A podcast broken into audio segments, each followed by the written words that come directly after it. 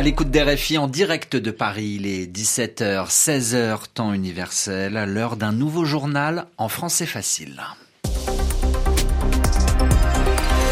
Adrien Delgrange. Bonjour à tous, ravi de vous retrouver. Bonjour Justine Fontaine. Bonjour Adrien. Nous sommes le jeudi 10 novembre. Au sommaire de cette édition, la France va accueillir demain matin 230 migrants dans le port de Toulon. 100 000 Russes et 100 000 soldats ukrainiens seraient morts ou auraient été blessés depuis le début de la guerre en Ukraine, d'après des estimations des États-Unis. Et puis c'est une journée de grève en France, un arrêt de travail à l'appel du syndicat la CGT pour protester contre la vie chère. Voilà pour les titres, soyez les bienvenus. Le soulagement, donc, pour les migrants à bord de l'Océan Viking. C'est le nom du bateau de l'ONG SOS Méditerranée.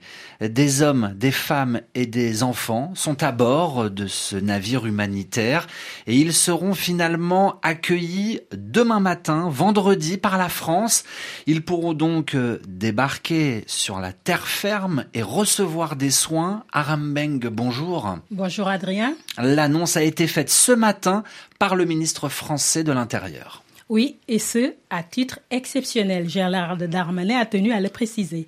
La France accueille donc dès demain matin, vous l'avez dit, au port de Toulon, dans le sud de la France, les 234 migrants qui sont à bord du bateau qui s'appelle Océan Viking.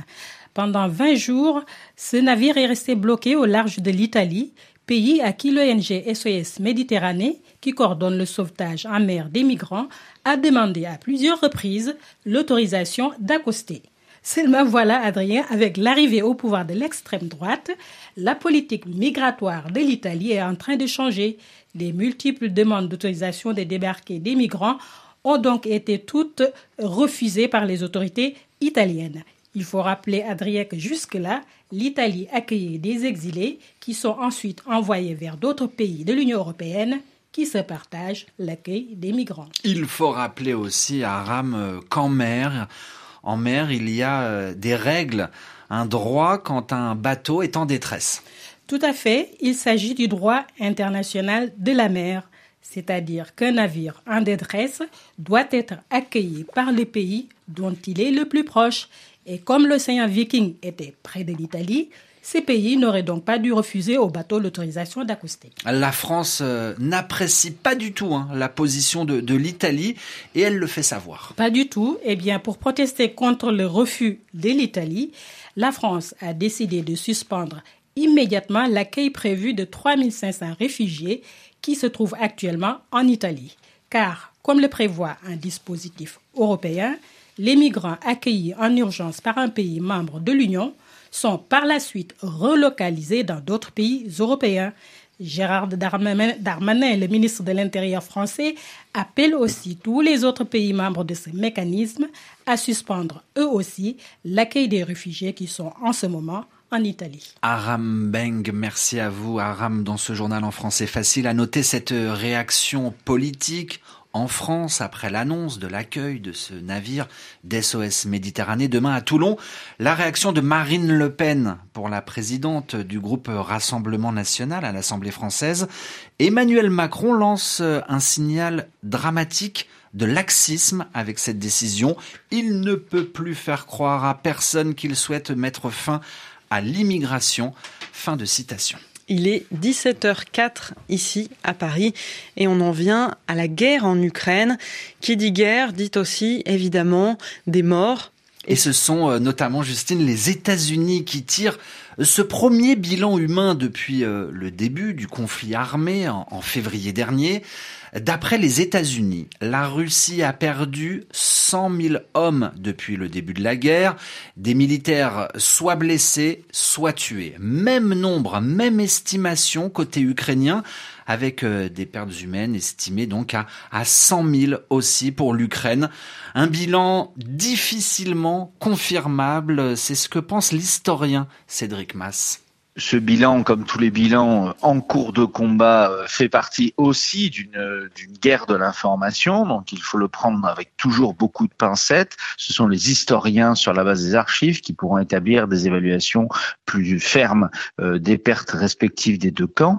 en revanche, ce qui est très clair, c'est que l'armée russe ne s'est pas remise des pertes qu'elle a subies les 15 jours ou les trois premières semaines des combats. C'est-à-dire qu'entre le 24 février et la mi-mars, elle a perdu une portion très importante de ses unités, les meilleures qu'elle a exposées en avant pour tenter de faire ce coup de force et ce pari insensé lancé par Vladimir Poutine de faire euh, sauter le régime de, de Zelensky par une invasion menée euh, euh, un peu n'importe comment, mais en tout cas avec beaucoup d'impétuosité. Et donc ces pertes-là sont irrattrapables parce que ce sont les meilleures troupes, c'est le corps des aéroportés, c'est le corps des troupes d'infanterie de marine, ce sont les forces les meilleures qui ont été saignés à blanc, mais dès les premiers jours de l'invasion. Et depuis, l'armée russe ne fait mm. que se dégrader. Impétuosité, une guerre menée avec rage et violence, les propos de l'historien Cédric Mass prononcés ce matin sur Radio France Internationale. En Égypte, Alaa Abdel Fattah est désormais sous traitement médical, annoncent les autorités pénitentiaires. Le militant de défense des droits de l'homme, euh, qui a aussi la nationalité euh, britannique, est en grève de la faim. Il a arrêté de, s'alimenter depuis le mois d'avril. Il refuse aussi de boire. Ça, c'est depuis le début euh, de la COP27 qui a commencé il y a quelques jours euh, en Égypte. Ses proches euh, sont très inquiets et ils demandent aujourd'hui des preuves de vie d'Allah Abdel Fattah. Les manifestations en Iran maintenant. L'armée dit attendre le feu vert d'Ali Khamenei pour intervenir. Et c'est un général iranien qui dit ça aujourd'hui. Il déclare que ses troupes attendent les ordres d'Ali Khamenei, le guide suprême, pour arrêter les manifestants.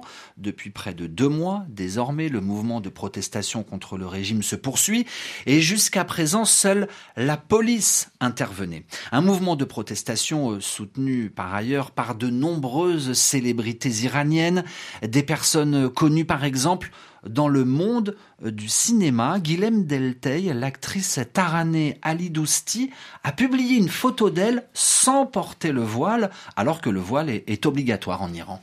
Oui, Adrien. Taraneh Ali Dousti, c'est une actrice très connue en Iran et sur Instagram, elle est suivie par près de 8 millions de personnes. Elle se présente comme actrice mais aussi comme féministe. Et sur cette plateforme, eh bien, elle a manifesté à plusieurs reprises son soutien aux femmes et aux mouvements de protestation en cours. Son dernier geste est une forme de défi direct au régime. Hier soir, elle a en effet publié une photo d'elle dévoilée avec ses cheveux longs lâchés, tombant sur ses épaules et tenant une pancarte entre ses mains avec l'inscription Femme, vie, liberté, c'est le slogan de cette contestation.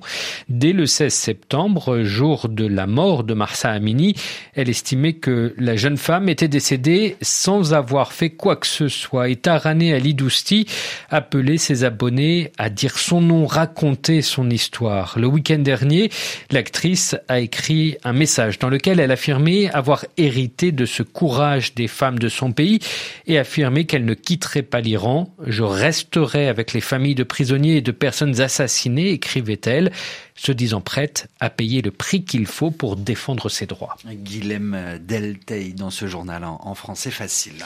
Aux États-Unis, l'ouragan Nicole est devenu une tempête tropicale un peu moins forte et a touché les côtes de Floride ce matin. Après avoir euh, frappé les Bahamas, l'ouragan Nicole, avec des vents pouvant atteindre les 120 km heure, balaie à l'heure actuelle l'État de Floride.